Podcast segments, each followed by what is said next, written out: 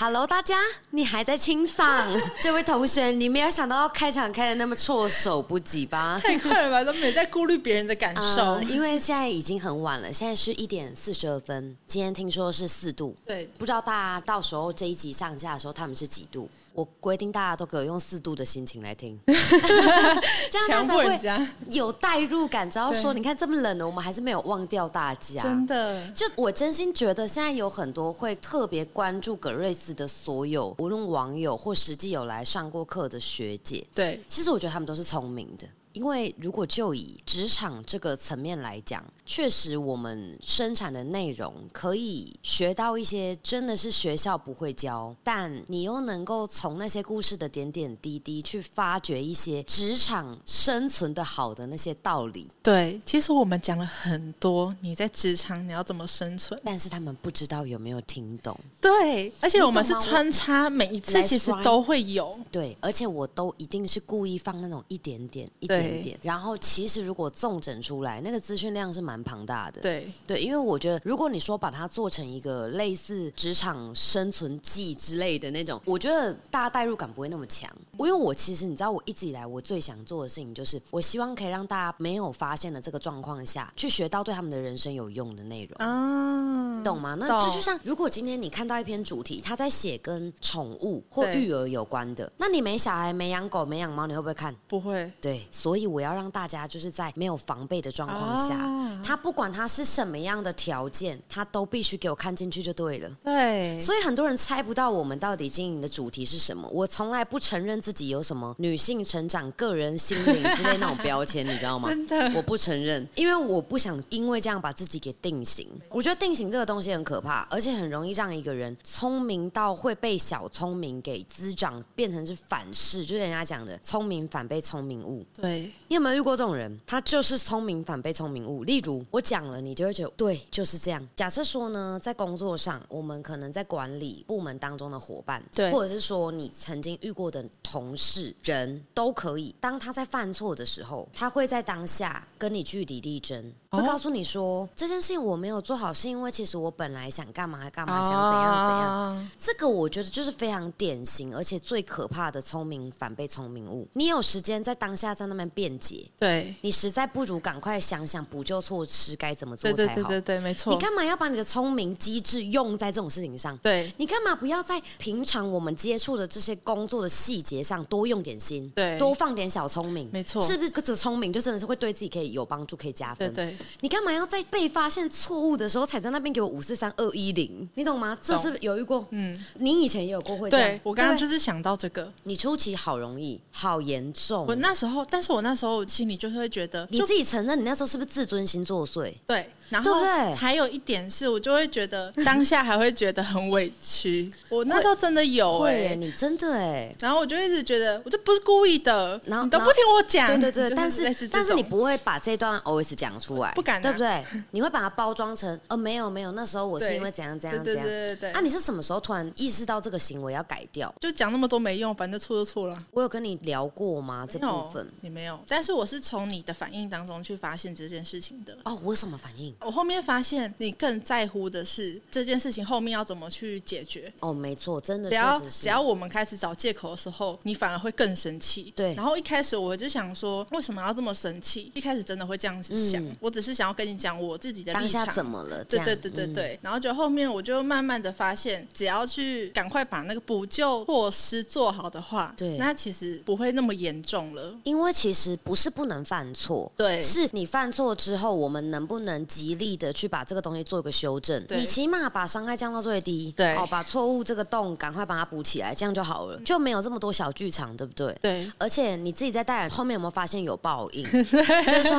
自己在后面带的新人很多也很喜欢在那边汤汤，嗯、我一开始其实我会这样的原因是叭叭叭叭叭之类的，超多，听完之后，你其实当下有没有意识到说，原来这就是那一种聪明反被聪明误的这种人会犯的错？真然的后，会一度觉得说，再更严重一点的心态，给他听到的感受上会觉得，你看他就是这样，难怪这件事情会做不好，对对不对？然后包括说，如果今天对方可能跟你找的借口跟理由说法啦，可能是我是因为我妈妈找我， 哦所以我才没有办法把这件事情做好，然后这个错误才会发生。这个我哦会更毒烂拳头会不会硬起来？超级硬到你真的是会觉得说，你知道你自己在说什么吗？对，哎、如果你们曾经有过这种小剧场、小玻璃整个碎到不行的这种，拜托一定要把这一集牢牢的听它六百万遍，因为越给领导、老板、同事、伙伴这种心情、这种感受，其实你靠谱的这个可信度会一而再、再而三的一直不断流失。对，而且你会莫名的哦，这个同事把事情做完之后，你还是会忍不住想再要看检一下查一下，哎、他真的做好了吗？嗯对因为你就是会知道说，怕他最后又给来一个回马枪，就是因为我本来想说，对别对想了，你不要再想，你本来想的都是错的对，OK，对对不对？对因为我是什么时候有意识到这个事情？其实我国中以前都非常喜欢跟我爸妈顶嘴，而且我觉得你可能也是，因为我觉得这些都是在我们的原生家庭，哦就是说妈妈跟你讲，你杯子怎么不收一收？哦，你会回答什么？我等下就收了，对不 对？老板就是刚刚就叫你收了，都长蚂蚁了，你在干嘛？那你会回答什么？我我会先 get 塞 饼呢，就表态，就会觉得说干嘛这样讲我这样之类对，我的。没有说我不收，对我我就晚一点而已啊，对吗委屈我我怎么感知道蚂蚁那么快来？对，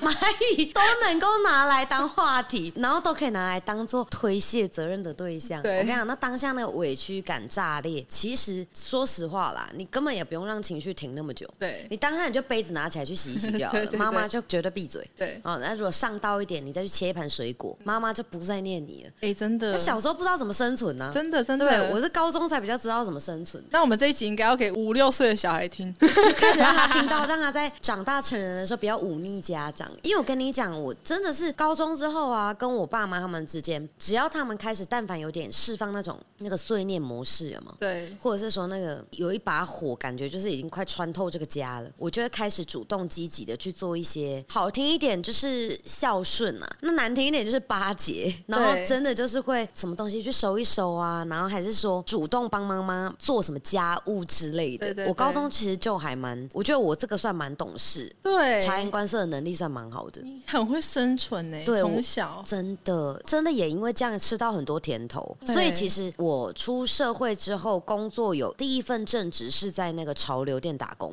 哦，我那时候去的时候，我也是积极到不行。嗯我那时候有个想法，如果我在我家，我跟我爸妈这样相处，我做家事还是我主动做什么，我妈都会给我零用钱。我觉得在职场上，我愿意多做什么，老板给我的钱应该会更多。哦因为我常常会觉得我妈有时候对我蛮小气的，就是扫地扫那么辛苦，拖地拖那么认真，你才给我一百。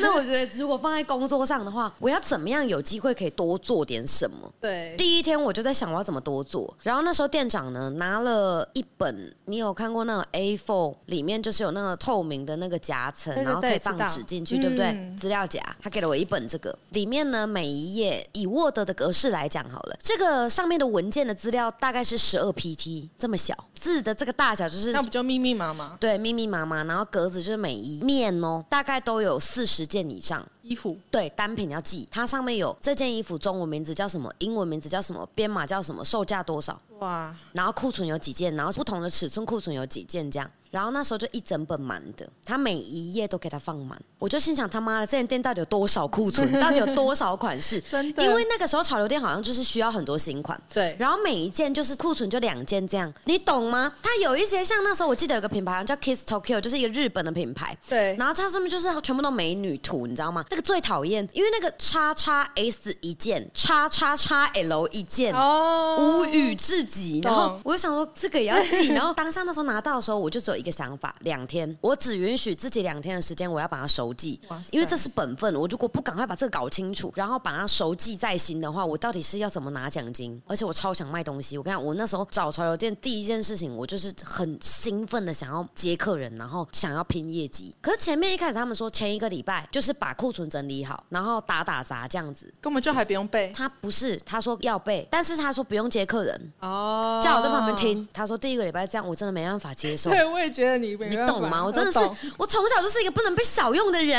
啊，对对你怎么对可以对叫我在你那一边啊定要有舞台，可是我那时候才十八，然后然后就是那个不服输的那个灵魂直接就洗满了我全身，然后我当下我就跟店长说好，然后也是很巴结，然后他就让一个那个呃那个时候好像三十岁的一个姐姐带我。嗯，嗯，然后我就发现他好像也没很想带我这样。对啊，我问的问题他都不知 道。例如像是我问他说 这件衣服它材质比较厚，它的磅数大概是多重？对我问了这个问题，他说：“嗯，我不知道，因为正常人可能都不知道吧，我也不知道我要刁难人家干什么。”。对，正常店员可能不会做到这样，但是我那时候第一天我就在想介绍词了，OK？我在想我要怎么样让客人觉得这件一九八零可以买啊，不然嘞，因为他们一开始就是跟我说什么，如果有人就是要找衣服，我可以拿库存，就是去找货这样子。哦当然，我觉得这个也算是每间店它有它自己的规矩嘛，但我就很想要爬上来啊。然后后来我就第一天呢，我就真的因为没有人理我，我就在那里背，因为我记忆力我自认算还不错，然后我对背东西我是有我自己方法的。对，所以我本来说要两天嘛，我一天就背起来，到下班我就强迫他们，不好意思，可不可以请你们给我一点时间，大概十五分钟，可不可以请你们帮我抽考一下我对，这件衣服多少钱，编号几号，位置在哪里，库存有几件，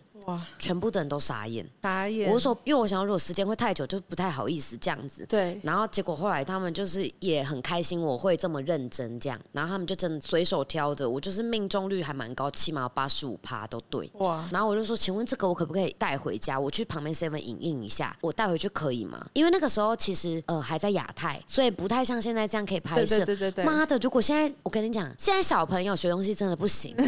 那么方便，是不是扫描手机对那个可以那么超级清楚，根本不用再 像像我们拿拿去 seven。然后后来那个那时候的店长就啊，他就说没关系，你就明天再来店里再看就好了。他也不让我印，他也不让我带走，我就心想太小气了吧他可能说怕你会盗取那个之类的吧。哎应该可是它上面又没有成本，啊，这当然是不知道小心什么，但是后来我想要跑，没关系。那我隔天，哦，我们那时候好像是十一点上班，我说，请问我可以九点来吗？就是我真的是想说早一点来开店，然后后来因为那个店长上面还有一个妈妈，他们就刚好知道说我这个状况，他讲说好，没关系，就是如果瑞瑞想要九点来，就让他九点来这样子，但是就是环境也要先用好这样，然后我就说好，所以我在我就是算是应该算蛮特例的，就不到三天我就可以接销售这件事。对，这真的是我凭我自己实力争取的，我很积极耶。真的就以是十八岁的小孩来讲的 ，话真的不得了，对，然后那时候我就是真的也给了那个时候三十岁的那个姐姐很大的压力，因为我就真的以我这种干劲吼，我一个月做的业绩，她就下巴差点掉下来。对， 对，而且我是我多变态，你知道吗？我有办法在雇那种最冷门的店，我也可以一天做一万。那个时候有个商圈，它刚开始，所以没什么人，对，一天进来的客人不到三个，就是你可以在里面，你真的会睡着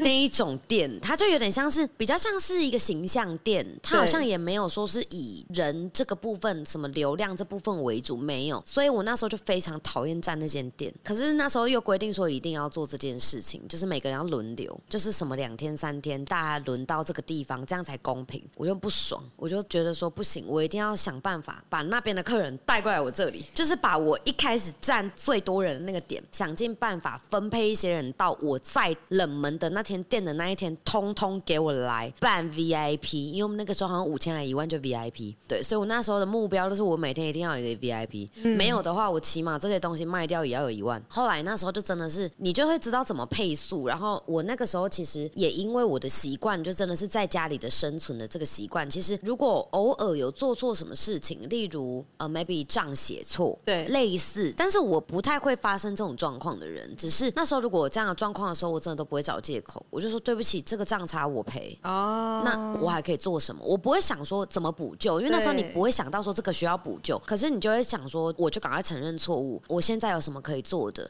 嗯，我下次会记得这样子，而且你真的会记得。可是有很多现在我看见的这些社会职场新鲜人，这五六年来哦，他们都会把我知道了，跟我下次不会再犯了，当成口头禅呢、我觉得这个也是小聪明。哦，你懂吗？就是为什么你明明就嘴上说知道了，可是你下一次又犯了呢？你除非是我说我知道了，我下次不会再犯了，这诸如此类的话，你真的不会再犯，对，否则你就很渣啊！这种行为，这不渣吗？然后再想想，这样的人久久了他会怎么样？责任心会越来越薄弱。哦那谁还敢把重要的事情交给你去做啊？哦，那我的理解了。对啊，嗯所以我后来真的常常我们在辅导的时候，我跟很多的学姐在聊的时候，我也都会就很直白的跟学姐们讲说，就有问题就问，你不对要有任何的负担跟顾虑，对不对？对，这部分其实我也是希望大家可以在有限的时间之内不要耍小聪明，所以你不觉得九成九的学姐都超上道吗？对，有一部分可能他们也觉得也骗不了，对，然后甚确至也实啊，会觉得说骗了又要被衣服又要被脱掉，那还是不要白费时间，对浪费自己的钱，你会浪对不对费时间脱衣 服。对你只要不要让我们之间浪费时间去脱这个衣服这个动作，不要做它的话，你花钱储值上课这件事情，钱才真的花在刀口上。 对，对我真心觉得，就在这样的现象里面，每个人都可以去反思自己。嗯，嗯，因为其实就算真的被骂了，也不会怎么样啊，对啊，对不对？哪怕你真的为自己成功，在人家指责你或者试图想要责怪你的时候，你为自己的说辞、为自己的无能开脱了，真的能提升吗？对啊，你顶多就是让别人对你更失望而已，你还会有其他什么样加分的效果吗？完全不会。尤其其实在这几年里面，我觉得你也是有让我感觉到成长最大的一个点，就是你会比较有同理心。当你放下这种小聪明之后，没有再给自己找那种很多无谓的委屈感的时候，你真的比较有同理心，你会比较接近公司的角度跟立场。虽然还没有做到完全对，可以在这个点上去做一切的思考，可是我觉得你的同理心真的是放下这一切才开始的，放下委屈感。对我觉得你刚刚说这句是完全说中我，对不对？委屈感真的是，你不觉得是自己想出来的吗？真的是滚吧，对，而且真的没必要，对不对？没有必要然后，没有会那么委屈。对，真的没有那么可 怜。好，真的不用那么容易喜欢在那对对边对哭来哭去的。对有一些还不一定是用哭的，生气有没有？气愤，啊像你对以前爸爸妈妈就会这样，对不对？会就是会会很生气，然后会想要哦，我要用什么样的方式让你知道我很气，我真的是气到不行之对类对的。对，对，可是不管是难过也好，然后用这种愤怒的方式表达，我觉得这些其实都是可以放下的。然后，因为其实产生这些情绪改变不了任何的问题，对对能力没帮助，对钱没帮助，对，对一切人际关系这部分协调度也完全没有帮助。没错，对，然后甚至如果说以自己真的有想成长跟突破的人，就真的别再嘴硬了。讲难听点，这就是嘴硬啊！对就你嘴这么硬，但你能力却没有硬到那里，对那这个不就真的也是很好笑吗？对而且在能力比自己更出色的前辈、领导、老板面前，你这样子其实不会让人家想教你、欸嗯，对真不的，对没错没错，你你看，你遇过那种会想要指导他、协助他的，无论是伙伴或学姐，诚恳，对不对？不会在那里啰嗦，对不要一直辩解，对不要一直找借口，对不，要找理由。没错就，要不要做？要好，那就好好做。你就不要在那边，我要做，可是啊，我怎么样啊？但是啊，呃，那个好都好吵，对，这个都拿不到资源啊。讲难听点，真的，我们就只会在本分上或者制度上哦，该给你的给你，但其余的你说要得到更多的帮助，其实真的会很有限。对因为我觉得，如果大家真的有想要在职场上可以更快晋升啦，除了主动回报问题这件事情很重要之外，我觉得真的就是要让自己把自己的聪明用对地方，才会得人疼。对，然后也会得到更多贵人的协助。希望今天分享的内容对你们有帮助、有收获。嗯。那我们今天就先这样啦，我们下课吧，拜拜。